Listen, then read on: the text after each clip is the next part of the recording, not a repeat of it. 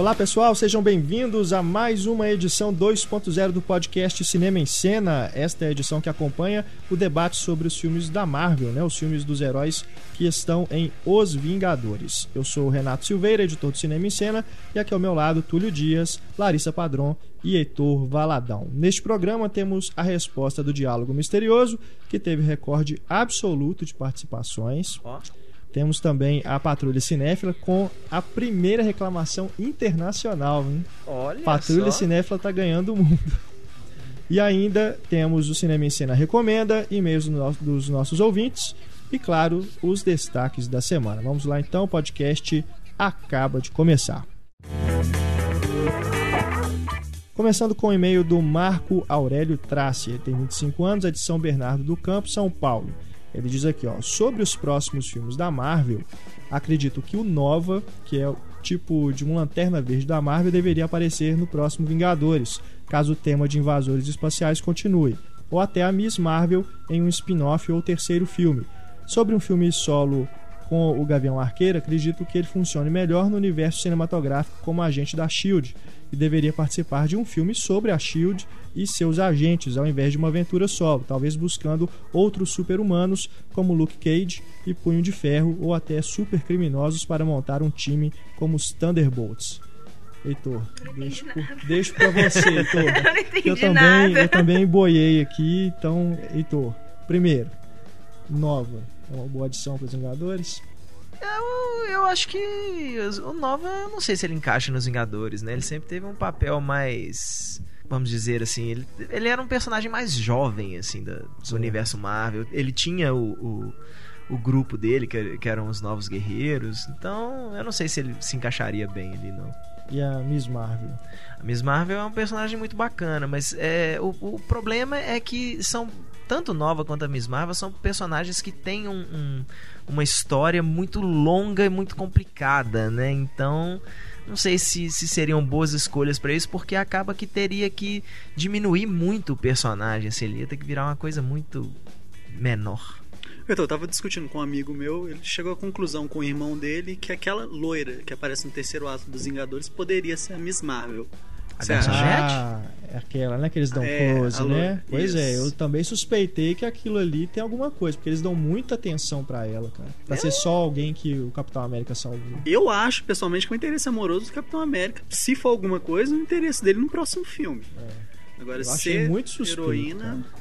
Não sei, eu acho isso meio otimismo demais. Eu acho que é simplesmente um personagem pra relacionar, assim. Vamos dar uma cara humana do que tá rolando aí, né, no, no negócio. Eu Não. não achei desnecessário também. Achei que ela representou isso. Se vi, salva. É. E o- esses heróis aqui também, né, já tiveram projetos solo anunciados, né? O Luke Cage e o Punho de Ferro. É, todos Né? dois, em- Mas teoricamente, em nada filmes separados. É. É. nenhum dos dois foi para frente. O Punho de Ferro foi logo depois que o Ray Park foi lançado aí Exato, como é um mesmo. herói de artes marciais e Verdade. nunca, a carreira dele nunca chegou a deslanchar mesmo. Mas eles falavam, né, do que o Ray Park era o principal candidato ao Punho de Ferro. É isso aí, valeu demais, Marco Aurélio, pela sua mensagem.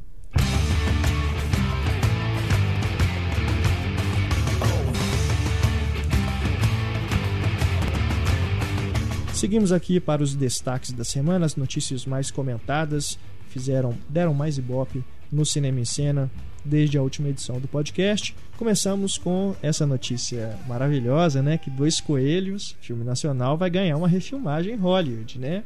Quem não esperava isso, né? Aquele formatinho comercial, cheio Pois de é. especial, né? Já é uma coisa assim, praticamente pronta, né? Assim, ó, toma isso aqui, ó. Parece até assim, um rascunho para vocês fazerem, né, para Hollywood fazer um filme mais, né, com mais recursos ainda, né? É. Eu acho tão, tão estúpido nesse caso, acho que não tem outra palavra. É porque o Dois Coelhos já é um filme que tenta ser um filme americano, sabe? É, exatamente. Aquela exatamente. coisa cheia de efeito especial, aquela edição, aquela coisa que você fala assim, bicho, mas isso aqui já é um filme pro mercado internacional. O roteiro é uma besteira, cheio de furinhos. E aí agora, né, vai virar um filme americano, não sei pra quê. Né? É. ganhar refilmagem, não sei pra quê. Tem muitos problemas morais pra ser um filme americano. Sim, é. Enfim, também acho uma bobagem, né? Podiam colocar eles mesmo pra dublar. Eles devem falar inglês, os atores. Põe eles pra dublar e tá bom. né? preguiça, né, de americano pra Conserta a boca deles digitalmente pra, pra É. ficar. legenda. Pra, é. pra bater, né? Dois Coelhos do Afonso Poiar, a refilmagem ainda está assim, nos estágios iniciais, foram, apenas os direitos foram comprados né, pela Tango Pictures, que é uma nova produtora lá em Hollywood. Ainda não se sabe quem vai dirigir, quem vai estar no elenco, só se sabe que o Afonso Poiar, que é o diretor, vai participar como produtor executivo. Vamos ver então o que vai dar, né? O que vai dar nisso aí. Dois coelhos, two rabbits, em inglês. Two Rabbits, filme do Guy Ritchie. Lá provavelmente É. deve chamar Two Birds, que lá o, a- o negócio é. a- essa expressão não é dois coelhos e uma cajadada só. São dois pássaros com uma pedra só. Entendi. Você derruba É. dois pássaros com uma pedra. Dois Coelhos ele tem defensores, né? O Pablo gosta muito, mas eu realmente não curti. O Heitor também não, né? Heitor. só. É, eu acho bem médio, assim. Pois é. Bem devagar. Mas vamos ver, né? Eu acredito que é um daqueles casos em que a refilmagem pode ficar melhor. Quem sabe? Quem sabe? Quem sabe eles consertam aquele roteiro É. é. que é trefe dele. Podiam cortar aquela cena também dela lutando com aqueles anõezinhos. Aquilo é bizarríssimo. É o Aquilo tipo da ali ele coisa... tinha acabado de assistir o Sucker Punch. Aí falou, ah, É. tem que Nossa, botar uma cena. É, mas é o tipo da coisa que eles vão aproveitar na refilmagem, você vai ver só. Só com uma menina nua. Mas pelo menos isso, né? Se bobear, vão colocar o próprio Zack Snyder, né? Um diretor desse, É. desse estilão, assim, pra dirigir. Bom, ainda na onda dos super-heróis, Vingadores no cinema. Novos trailers aí bombando na internet. Tivemos primeiro Cavaleiro das Trevas Ressurge, o novo Batman. Terceiro trailer saiu aí no feriado, né? Na madrugada do feriado. Você chorou, Túlio? Que a gente tava comentando que tra- os trailers, de uma forma geral, desse terceiro Batman, eles não estão empolgando, assim, de. É sempre um tom mais melancólico, né? Uma coisa mais. De, de final mesmo, né? Então, assim, pelo menos pelos trailers não tem aquela coisa assim que te empolga, assim, ah, do caralho. Não é igual, por exemplo, os trailers dos Vingadores, né? Que já mostravam uma prévia do que seria aquela batalha na cidade, né? Em Nova York e tudo. Então, você chorou, né? Chorei, Porque achei- você é fã. fã você é Nolete. É, eu sou nolete. eu acho que assim, é um trailer que mostra muito, ao mesmo tempo não mostra nada. Sabe? O clima Mostra. dele. Não, não mostra nada, não. Não mostra, Mostra, nada. Não mostra, mostra, nada. muitas Vocês não viram o filme, vocês não sabem, não mostra nada. Você Então viu? você não pode É. saber também. Exatamente, eu só tô falando, mostra tudo e não mostra nada. Como é que É. você sabe que não mostra nada? É isso que nós estamos falando. Se você também não viu, você não pode falar que também não mostra nada, você também não sabe. Enfim. Agora, já tem coisas ali que ele já entregou, assim. Quem viu o trailer sabe que.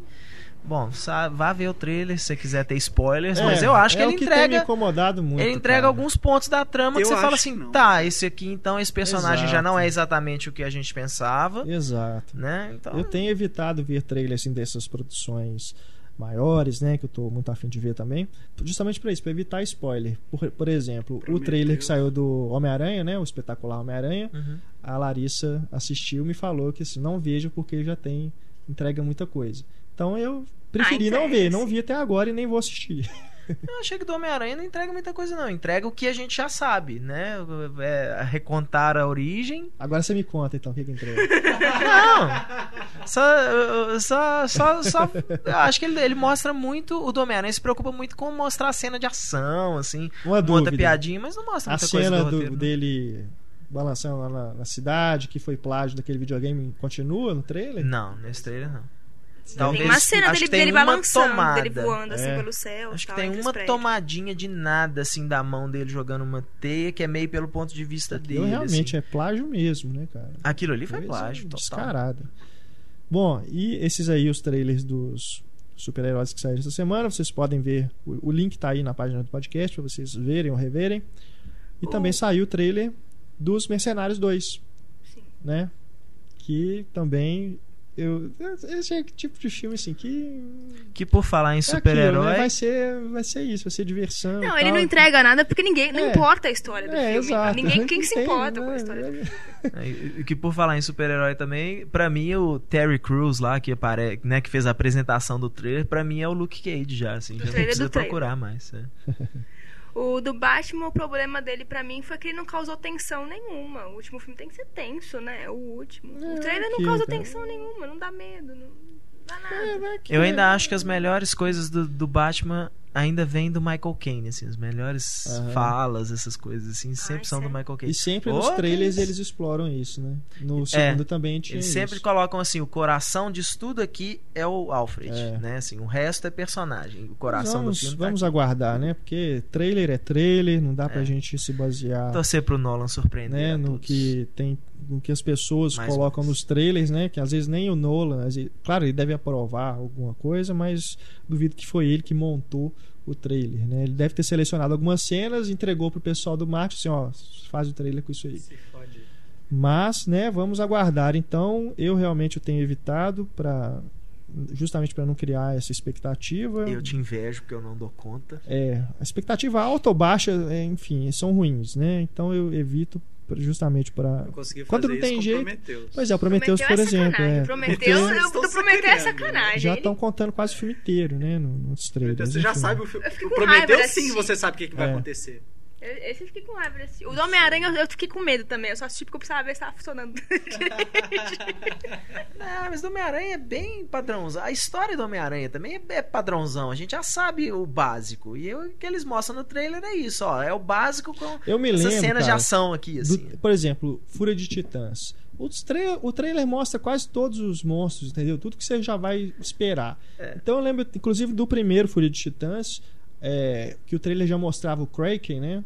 O monstrão lá, com a boca aberta e tudo, aquela coisa toda. E é um momento assim que no trailer eles constroem aquilo de maneira assim, ó, agora vocês vão ver o que, que vai ter realmente nesse filme de interessante. Por que, que não guardou aquilo pro filme, sabe? Porque realmente é uma cena legal. Agora, você já viu no trailer, já viu na tela do computador, perde o impacto, entendeu? Total. Se tivessem guardado isso pra mostrar só no filme, seria com certeza diferente, cara. Né? Ainda assim que isso não fosse melhorar a qualidade do filme enquanto narrativa, né? O- Mas pelo menos assim, em termos de efeitos especiais, isso é uma coisa mais surpreendente. Mas, enfim. Eu acho que eles estão fazendo a mesma coisa com o trailer de comédia. Eles estão colocando tanta, mas tanta piada no trailer que eu É, fico pensando, vai sobrar é, alguma isso- piada não, é, inédita já pro era, filme? cara. Isso aí Por isso que eu trailer falo, realmente trailer tem que ser estraga. material inédito. é produzir fazer alguma um coisa trailer. pro é. trailer. Bom, uma última notícia aqui, aliás, duas notícias, né? Mas são sobre o mesmo filme, que também bombaram aí nos últimos dias.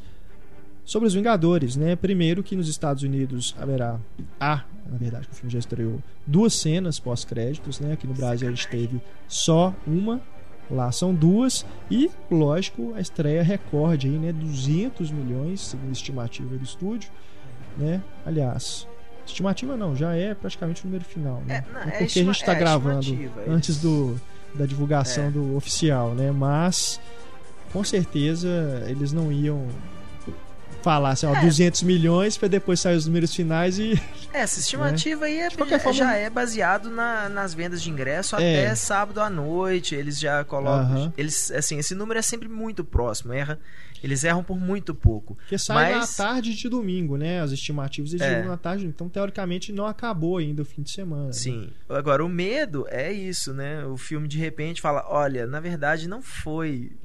Não foi 200 Não milhões, foi foi, o primeiro. 198, né? Não assim. foi o primeiro a Não, o ultrapassar primeiro a vai barreira ser, porque a estimativa 200. foi mais de. Não, não, Ah, eu falo tá. assim, ultrapassar a marca Sim. dos 200, que até hoje nenhum filme arrecadou 200 milhões na estreia, né? É, o recorde anterior era do Harry Potter com 169 É, milhões. uma com coisa certeza passou disso aí, né? Porque Com eles não certeza. iam errar Não, uma por margem 30 de erro milhões tão não era, não. grande, Eles né? erram por É. 2 milhões. O último Harry Potter, né? Qual Harry É, Sim, o 7.2, 7.2. Mas é. não era. Era 3D? 7.2? Sim, Era. sim. 3D Foi o único duas. 3D, né? Sim. O 7.1 seria e depois eles desistiram. Seguindo aqui mais um e-mail sobre o último podcast sobre os Vingadores, o Elcio Moreira Júnior diz aqui: Vocês comentaram que o Lou Ferrino faz pequenas pontas nos filmes do Hulk, mas além disso, é ele quem dubla o gigante Esmeralda nos filmes, inclusive em Os Vingadores. Diz, né? Puny God. Abraços e bons. Valeu, Elcio. Realmente a gente consultou aqui e a gente não, não citou isso. No Incrível Hulk, né, Heitor? É o Lu Ferrino É. que dubla o, Que faz o Hulk, o Hulk Smash do lá, Edward Norton. os gritos, né? Aquela coisa. E segundo o IMDB, no Hulk, o Hulk dos Vingadores também É, seria dublado, apesar de que a gente não tem uma confirmação. é, no né, IMDB consta como não acreditado, oficial, né? mas Então teria que é ter uma capaz que seja mesmo. Né? Mas estranho, é a única coisa que o Hulk fala é, é Puny, Puny God lá. Cara, engraçado que agora eu não me, eu não me recordo de outra fala dele. Que eu ficava tentando me lembrar da, da voz do Hulk, assim, e eu achava uma voz muito parecida com a do Marco Ruffalo, só que alterada, né? Aham. Mas É, eu não, não me recordo mesmo de outra, Provavelmente nos extras outra do, fala dos Vingadores. nos extras do filme, quando sair em DVD, a gente descobre isso É. aí. Falando no Luferrino, confiram o Clube dos Cinco essa semana, que tem o... Ele também tá participando lá, do nosso Clube dos Cinco. Isso a aí. única coisa que ele faz é Cinco, participação especial. Com as participações especiais, né, de atores que estiveram em séries originais, que foram pro cinema, filmes originais que vieram refilmagem, enfim, vocês confiram. O Clube dos Cinco dessa semana tá bem legal. Agora é a hora da nossa patrulha cinéfila. Começamos com o e-mail do Daniel Mitchell. Ele diz aqui, ó. Olá, amigos do Cinema em Cena. Fui no dia 29 do 4 ao shopping Via Sul, no cinema da rede Centerplex, ver Os Vingadores. Esse cinema adota a regra das poltronas marcadas. Um casal que estava nas poltronas da minha frente havia comprado os ingressos pela internet. Não preciso nem dizer o desfecho dessa história, né? Acontece que apareceu não somente um outro casal com ingressos para o mesmo lugar, mas sim dois. Imagina então, seis pessoas brigando pelas mesmas duas poltronas. Ainda bem que eles tiveram responsabilidade e respeito com os outros espectadores e foram resolver na gerência. Como ainda estava nos trailers, não, apareci, não atrapalhou a experiência. Mesmo assim, né? Então Eles aí. perderam o filme. É, mas. Cara, Mas é realmente é lugar- problema deles. É né? o problema do cinema também, porque vendeu. É problema. Vendeu seis ingressos para as duas, as mesmas duas poltronas. Isso aí é um absurdo. Mas que eu né? falo que é problema deles, assim, poxa, vocês não vão estragar a sessão de todo Ah, mundo não. porque É, o seu Mas programa eles foi foram- estragado. Eles foram prejudicados. É, não, mas É, com mas certeza. aí é- Falha aí da Centerplex correr lá no Shopping Via. Sul. Né? Porque realmente, vem- você ter o problema de chegar lá e ter alguém no seu lugar, você dá um jeito de mandar a pessoa sair fora. Agora, se você tá com o ingresso lá comprovando que você comprou para o mesmo lugar, isso acontece muito em viagem de ônibus, né? Às vezes de avião também já vi acontecer isso. Da companhia vender lugar para mesmo pessoa, para pessoas diferentes. Overbooking no cinema. Pois é, complicado. Continuando aqui o e-mail do Daniel, falando em experiência, outra reclamação é que eu assisti a cópia do filme somente em metade da tela. Imagine assistir em um canal em alta definição a um programa que não está naquele formato. Ficamos o filme inteiro com aquelas duas barras pretas nas laterais, a tela 16 por 9 com a imagem 4 por 3 Que absurdo. Sem contar que o som do filme era terrível. O home theater da minha casa tem um som muito melhor que o de lá. Pô, brincadeira, Nossa, hein? que shopping horroroso. Esse Centerplex tá duro. Mais Cidade uma. que é? É Fortaleza. Mais uma aqui Daniel. Antes de terminar o filme, ainda a sessão dos Vingadores, né? Antes mesmo dos subir os créditos, as luzes se acenderam e algumas pessoas começaram a sair. A grande maioria permaneceu sentada, acredito que por saber da cena pós-créditos. Quando a cena apareceu, as luzes se apagaram novamente. Se eles sabiam que tem uma cena pós-créditos, por que então não deixaram as luzes apagadas desde o início? Verdade. É, se Isso mantém a luz apagada, muita gente não sai, né? Tipo, É, ah, deve ter alguma coisa. então. Exatamente. é. Porque realmente tem pessoa que né, deu o. Viu que É, acabou o filme acendeu assim, a luz, ou tchau. achou que acabou o filme, levanta e vai embora, né? Talvez por não estar gostando, por estar com pressa, sei lá. Vontade de Mas- fazer xixi. É. De qualquer forma, realmente, o cinema devia deixar a luz apagada. Isso tem acontecido em quase todos os lugares, né? Que a gente tem observado. Muita reclamação mesmo das luzes acendendo durante a cena pós-crédito dos Vingadores. Mas na nota que eu fiz sobre a, a cena extra nos Estados Unidos, diz que lá nos Estados Unidos também, em algumas sessões anteriores que tiveram, também eles deixaram a luz acesa durante Pois a é. cena pós-créditos. Não É. é nacional esse problema. Ah, ah, isso aí o, o distribuidor mesmo já devia avisar, né? Dar uma recomendação, né? Para que. Ou se fazem isso, os cinemas realmente estão descumprindo, não estão dando a mínima. E o Daniel aqui diz que no dia seguinte ele foi ao shopping Guatemi para pagar a mais experiência que ele teve lá no Centerplex. Segundo ele, todas as salas e horários lotadas, só sobrando a última sessão, de 23h50. Fui assim mesmo, agora imagine vocês assistir a um filme de mais de duas horas com o ar-condicionado desligado. tá complicado o cinema em Fortaleza. diz Às aqui o Daniel. 11h50 da noite, né? Pois é, cara. Imagina se esse negócio ficou Ah, desligado o dia imagina inteiro. Deve Uma fazer sauna calor lá mesmo. dentro.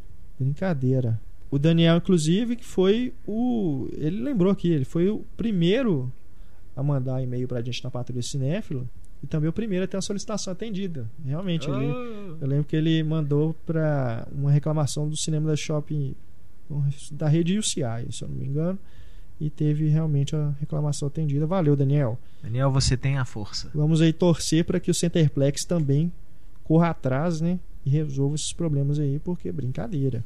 E agora temos aqui na patrulha mensagem do Elcio Moreira Júnior, nossa participação internacional. Participação internacional da Patrulha Cinéfila. Diz aqui o Elcio. Gostaria de relatar o caso que aconteceu comigo ao ir na estreia dos Vingadores, na última sexta-feira, dia 4, aqui em Nova York. Fui a um cinema da rede AMC, uma espécie de Cinemark daqui, maior dos Estados Unidos, se não me engano.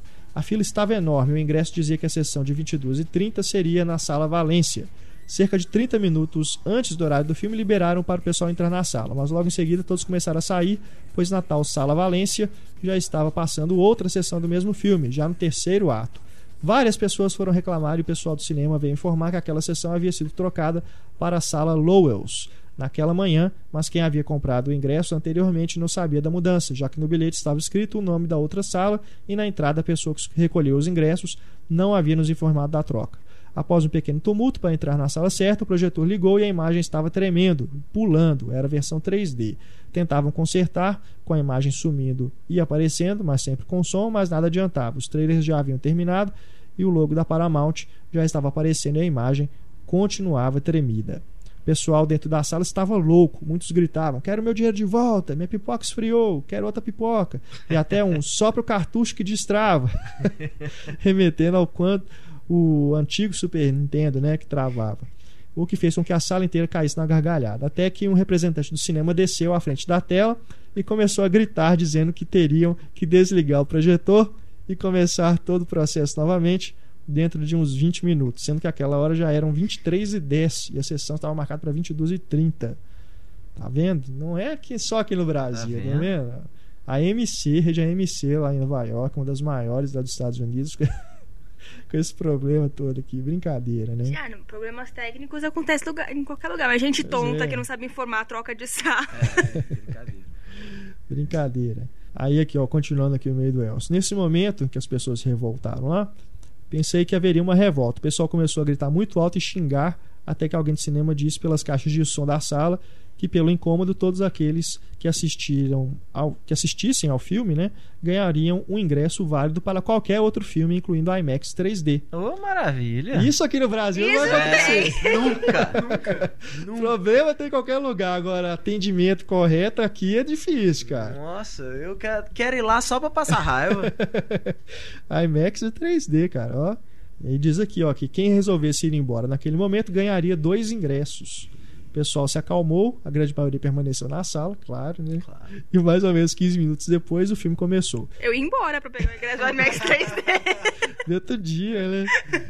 Tudo correu tranquilamente a partir daí, inclusive nos créditos finais, a iluminação da sala foi ligada apenas até a metade e ninguém se levantou até a primeira cena extra. Após a primeira cena pós-créditos, boa parte da sala foi embora, mesmo assim a sala permaneceu à meia luz até o fim dos créditos e a segunda cena secreta foi exibida. Apesar dos problemas iniciais, valeu a pena esperar, não só pelo ingresso de graça, mas também pela sensação de ver o filme na estreia.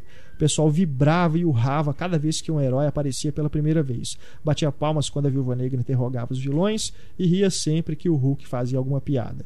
Aliás, quando o Banner se transformou no Hulk pela primeira vez, as pessoas começaram a gritar e vibrar mais do que em final de Copa do Mundo. Foi sensacional. Ver esse filme depois em casa não terá a mesma sensação do que ver com os fãs numa sala de cinema lotada. Com certeza.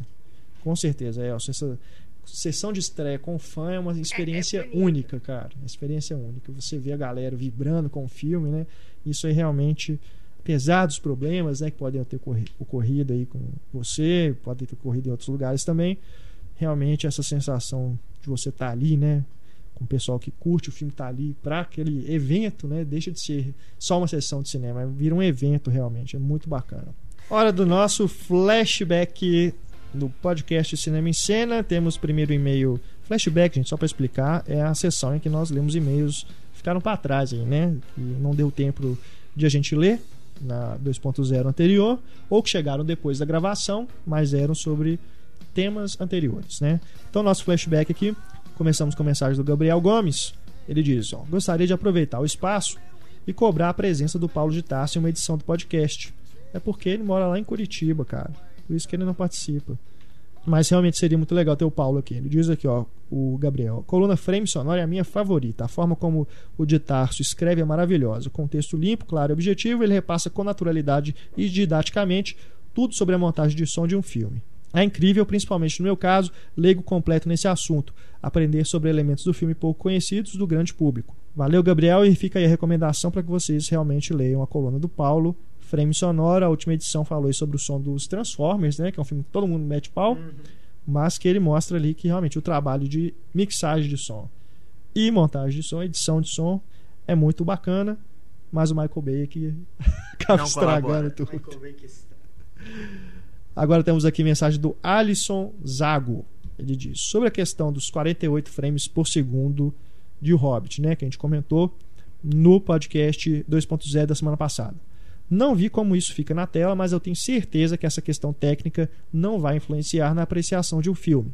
No momento de transição da projeção em película para a projeção digital, isso com certeza passaria batido. Afinal, o que realmente importa, como foi dito no programa, é a qualidade da história e como ela é contada. Lembro de uma aula que tive com César Charlone, o grande fotógrafo, com certeza. César Charlone foi inclusive indicado ao Oscar pelo Cidade de Deus.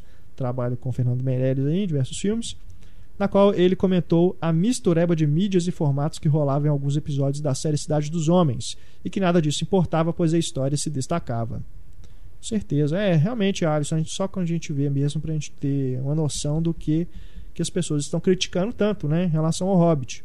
Mas, é aquilo, disseram, não foi a crítica falando que ficou uma merda, né? Falando que ah, é, é, impressionante, assim, mas é diferente. Que é, né? causa estranhamento. Causa um estranhamento. Mas a gente tem que esperar realmente o filme chegar. O que eu fico me perguntando é se o Hobbit ele foi filmado em, em 48 frames por segundo.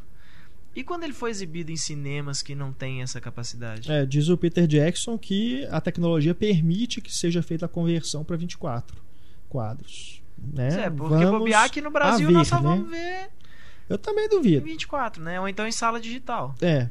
Que diz também que os projetores 3D digitais eles ainda precisam passar por uma atualização para poder exibir em 48. Mas... E é uma atualização que custa tipo 10 milhões de dólares, não é um negócio barato. Uhum. Então, vamos ver isso aqui no Brasil como é que vai ser, né? É. Talvez tipo em São Paulo eles vão colocar numa sala lá, né? Não sei, vamos ver, vamos esperar para ver.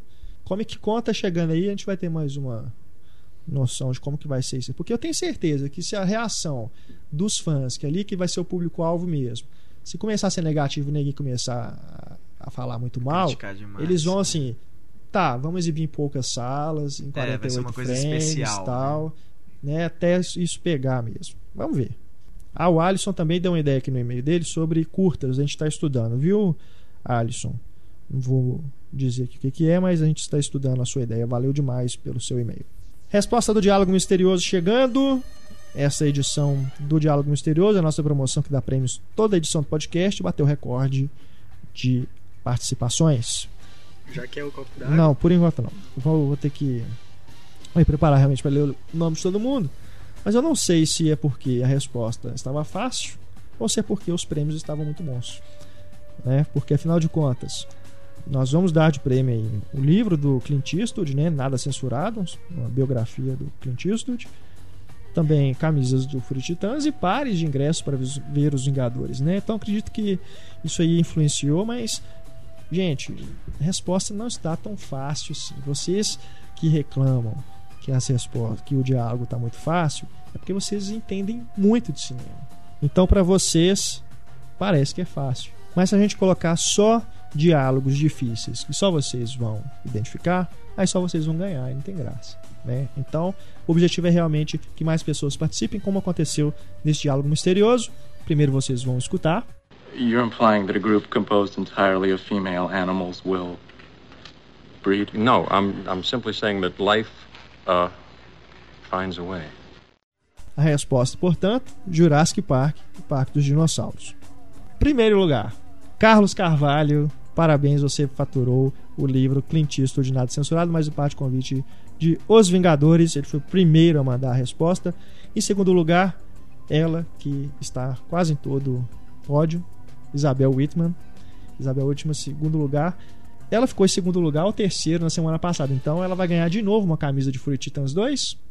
Nós vamos conversar por e-mail, viu, Isabel? Se você quiser escolher um outro prêmio, para você não ficar com duas camisas a gente manda uma outra coisa aqui em substituição para você, mas infelizmente não pode ser o livro. Né? O, primeiro, o primeiro lugar exclusivo aí do Carlão. Terceiro lugar, Luiz Valmor Poça Júnior. Esse é a primeira, primeira vez que participa. Faturou camisa do Fúria de Titãs 2, mais o de convite para assistir Os Vingadores. Não, o Carlos Carvalho me mandou um tweet, assim, tipo, meia hora depois que o podcast foi pro ar, falando, hoje quero ver se eu não vou ganhar dessa Pô, Desse jeito, duvido que você Galera tá esperta aí, o podcast vai pro ar, o povo já tá correndo atrás para faturar os prêmios mesmo. Bom, vamos lá então. Também acertaram, primeira parte, volume 1. Lucas Silva de Oliveira, Gabriel Barreto, Renato Sabato, Bruno Medeiros, Hilmer Diogo, Rick Monteiro, Francisco de Oliveira, Luiz Fernando Guadanin, Rafael Coelho, Guilherme Dutra Tomasi, João Vitor, Leonardo Cume, Alexandre Colli de Souza, Roberto Ruiz, Marco Aurélio Trace, Ricardo Oliveira Bezerra, Marcos Davi Argolo Ribeiro, Emílio Eiji Yamani, Rafael Ferreira Franco, Rogério Luizari Guedes, ou Luizari, desculpa, Rogério, Tiago Mascarenhas, Renan Chaves. Volume 2. Fabrício S. da Silva, Rafael Costa, Wagner Adriano, Segantin, Segantin, Segantin, Luiz Felipe Mendes, Elcio Moreira Júnior, Hélio Francis, Fábio da Rocha Barros, Sérgio Souza, Vitor Sforni, Marcos Eduardo Cunha Cardoso, Bernardo Vieira, Tiago Andrada, Débora Ozalski, Marcílio Correia, Augusto Carvalho dos Santos. Agora o final, parte final. Luciano Lucas do Nascimento, Rodrigo Madureira, Edilson França, Emanuel Costa, Otávio Gar, Sueli Sigoli, o Sigoli, Sigoli, Clarice dos Santos Gouveia e Felipe Casali. Muito obrigado a todos vocês que participaram, tiveram o nome lido aí, vocês que acertaram. Muitas pessoas também mandaram com a resposta errada, mas nós não vamos ler, claro, o nome delas aqui. Na quinta-feira, então, edição 35 do podcast, mais um desafio com novos prêmios Aguardem até lá. Mais prêmios bacanas, hein? Aguardem até lá. Mais um e-mail aqui, agora do Paulo Ricardo Medeiros. Fiquei emocionado quando o Heitor lembrou da minha sugestão barra crítica e comentou que não poderia faltar no podcast um comentário sobre a saga Crepúsculo. Até mostrei para minha esposa, ela não entendeu nada, mas tudo bem. Agora eu vou fazer o seguinte: toda vez que for mencionado aqui o nome Crepúsculo ou algum ator, né, algum ator, alguma atriz do filme, a gente vai colocar um bip em cima. Porque não quero mais saber. Então toda vez que vocês vão ver que realmente todo programa a gente fala dessa porcaria desse crepúsculo, então agora vai, vai, vou censurar aqui. O Paulo diz aqui, ó, sobre os Vingadores, vocês não acham que caberia um filme solo falando da origem dos personagens Natasha Romanoff, Viúva Negra e Clint Barton, Gavião Negro? Pois sem dar spoilers, falam muita coisa sobre o passado comum dos dois. Não sei não, mas acho que com essa onda de filmes Origens teria espaço para um Shield a origem. A gente já falou aqui, né? Realmente é meio complicado, né? Ter um filme solo dos dois aí, mas, né? Talvez. Eu não sei nem se ia, se ia dar muito Ibope É. no Shield. O problema é esse, assim. O problema é da Ibope. É... Pelo menos um filme da Shield poderia ter o Justiceiro, né? Será? Ah, esse- pelo menos assim, em personagem, né? Assim, É. poderes, coisas. É, Mas é. incluído.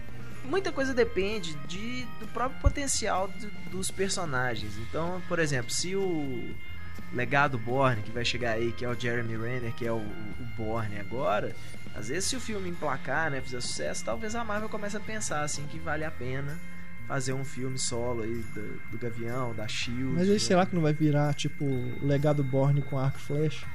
É, pois é. Esse é que é o problema, né? E. E o medo A Scarlett Johansson fazerem- comentou, né, que queria ter, tipo, um filme da Viúva Negra no estilo do Borne e tal. Ah, pois é, mas é complicado, cara.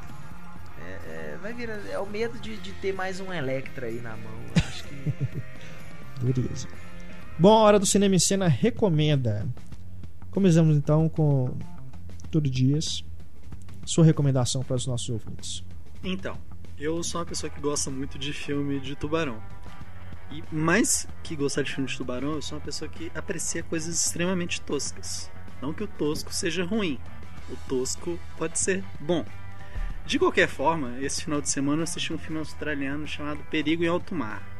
Foi lançado em 2010. É daqueles filmes baseado em história real. Hoje em dia você não sabe se o filme é realmente baseado em história real ou não, porque virou um marketing.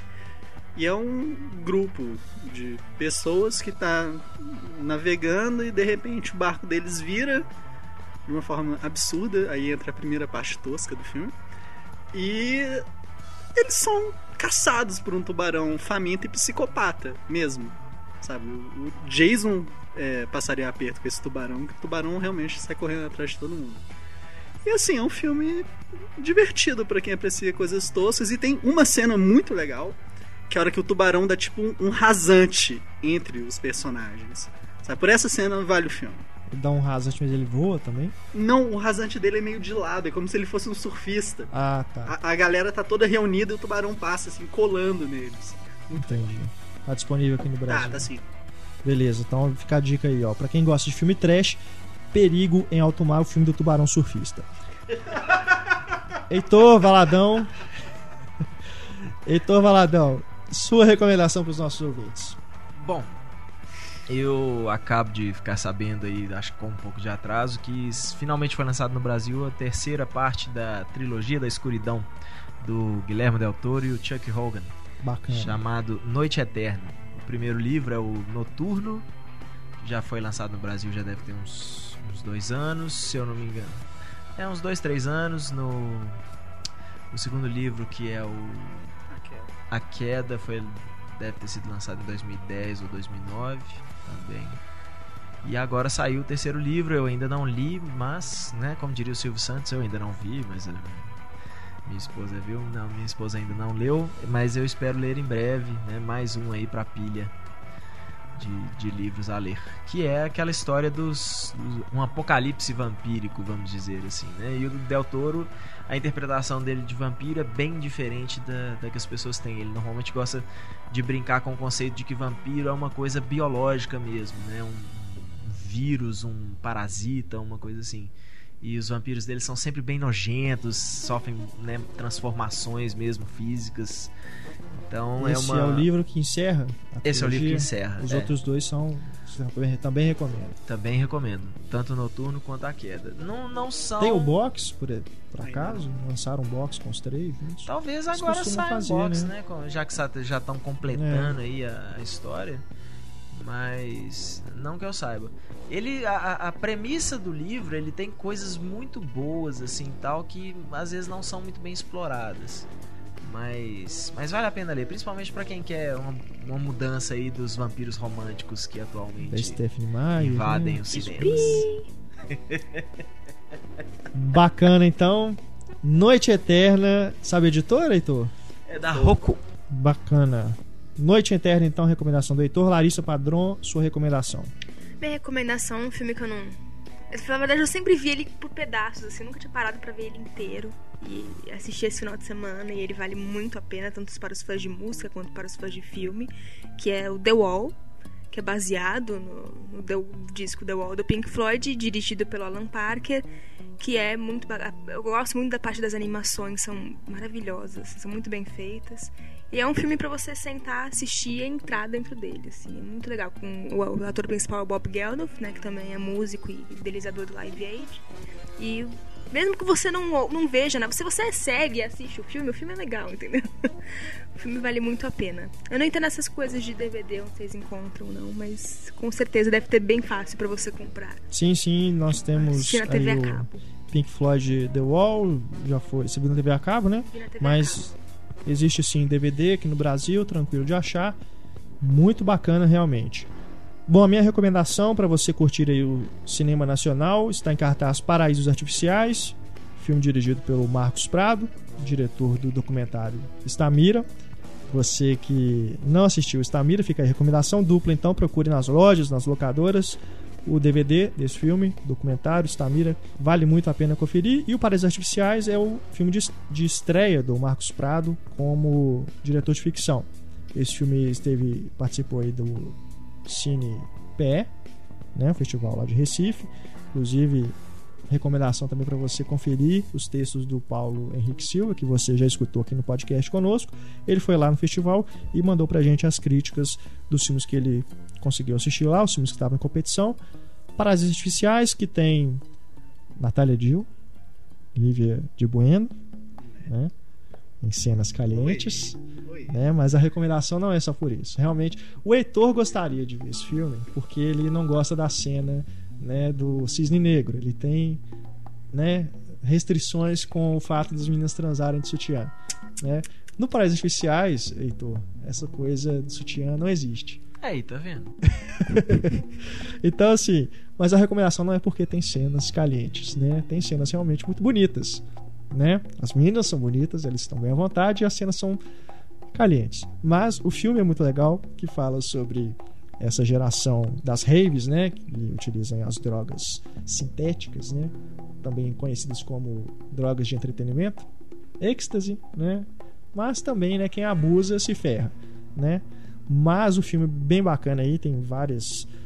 É muito bonito, um filme muito, muito bem feito, muito bem produzido. Tem algumas coisinhas, né? Não, não diria que entrará na minha lista de 10 melhores do ano, mas é um filme que eu curti bastante. Paraísos Artificiais está em cartaz aí no cinema, foi a maior estreia, inclusive, do, do último fim de semana aqui no Brasil, né? Raro a gente ter um filme, ainda mais um filme que não tem Glória Pires e Tony Ramos, né? Ser O Wagner Moura. né, ou Marcela Diné, né, ser um filme que tenha gran- é, maior número de salas, maior número de cópias do que filmes americanos. Esse, inclusive, teve mais cópias do que o Anjos da Lei, que é um sucesso aí de bilheteria nos Estados Unidos, né? Paraísos Artificiais, então, recomendação aí para você curtir e prestigiar o cinema nacional nos cinemas. Mas é da Zazen, a mesma. É da Zazen. É, o José. Padilha, inclusive, é produtor do filme. Mas é, o filme, é, eu ouvi comentários que ele tem muita referência a um festival que costuma rolar no começo do ano, que é o Universo Paralelo. Tem isso no É filme? porque, não, tem realmente uma- um festival lá, mas eles não colocam o nome. Só. nem fala onde que acontece, fala só Nordeste brasileiro. Talvez pra não, né, porque como acontecem coisas nesse festival do filme, né, que poderia denigrir a imagem da festa verdadeira, né? Festa é isso, cara. Pois é, mas enfim, talvez os produtores preferiram não entrar em polêmicas. Pra terminar então nosso podcast 2.0, edição número 34, Túlio Dias e a música tema, música de encerramento do nosso programa. Então, final de semana, nos sete filmes que eu vi no sábado, o último deles foi o Passe Livre. E o Passe Livre, apesar de ser um filme sobre adultos que querem. Quer dizer, justamente por ser um filme sobre adultos que querem ser adolescentes, a trilha sonora meio que é bem jovem, assim.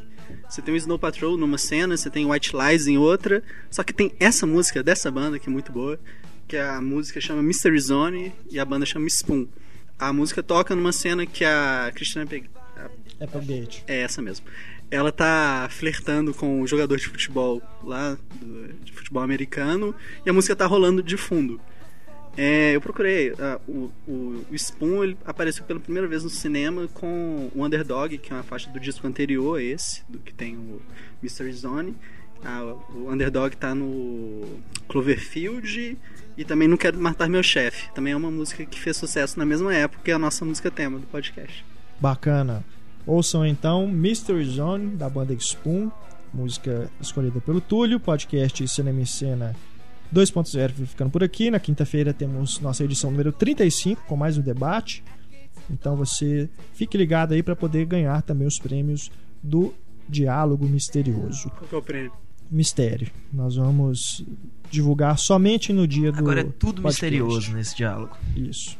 Eu sou Renato Silveira, muito obrigado a participação aqui do Heitor, Larissa, Túlio, muito obrigado também à sua audiência, nossos canais de contato, nosso e-mail cinema@cinemaencena.com.br para você mandar sua mensagem, tem também o nosso Twitter arroba siga lá. E também a nossa página no Facebook, facebook.com barra para você deixar sua mensagem, também na nossa página do podcast. Grande abraço, tchau.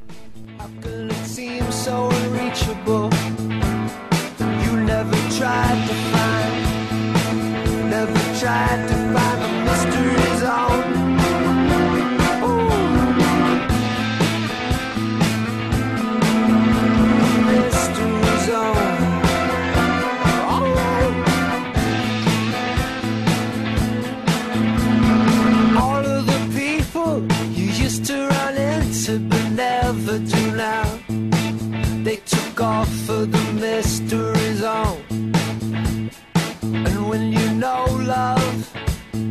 find it for real. Contains the emotion sense of everyone read it. Your cover was blown. You weren't there but you were. In the mystery zone. You weren't there but you were.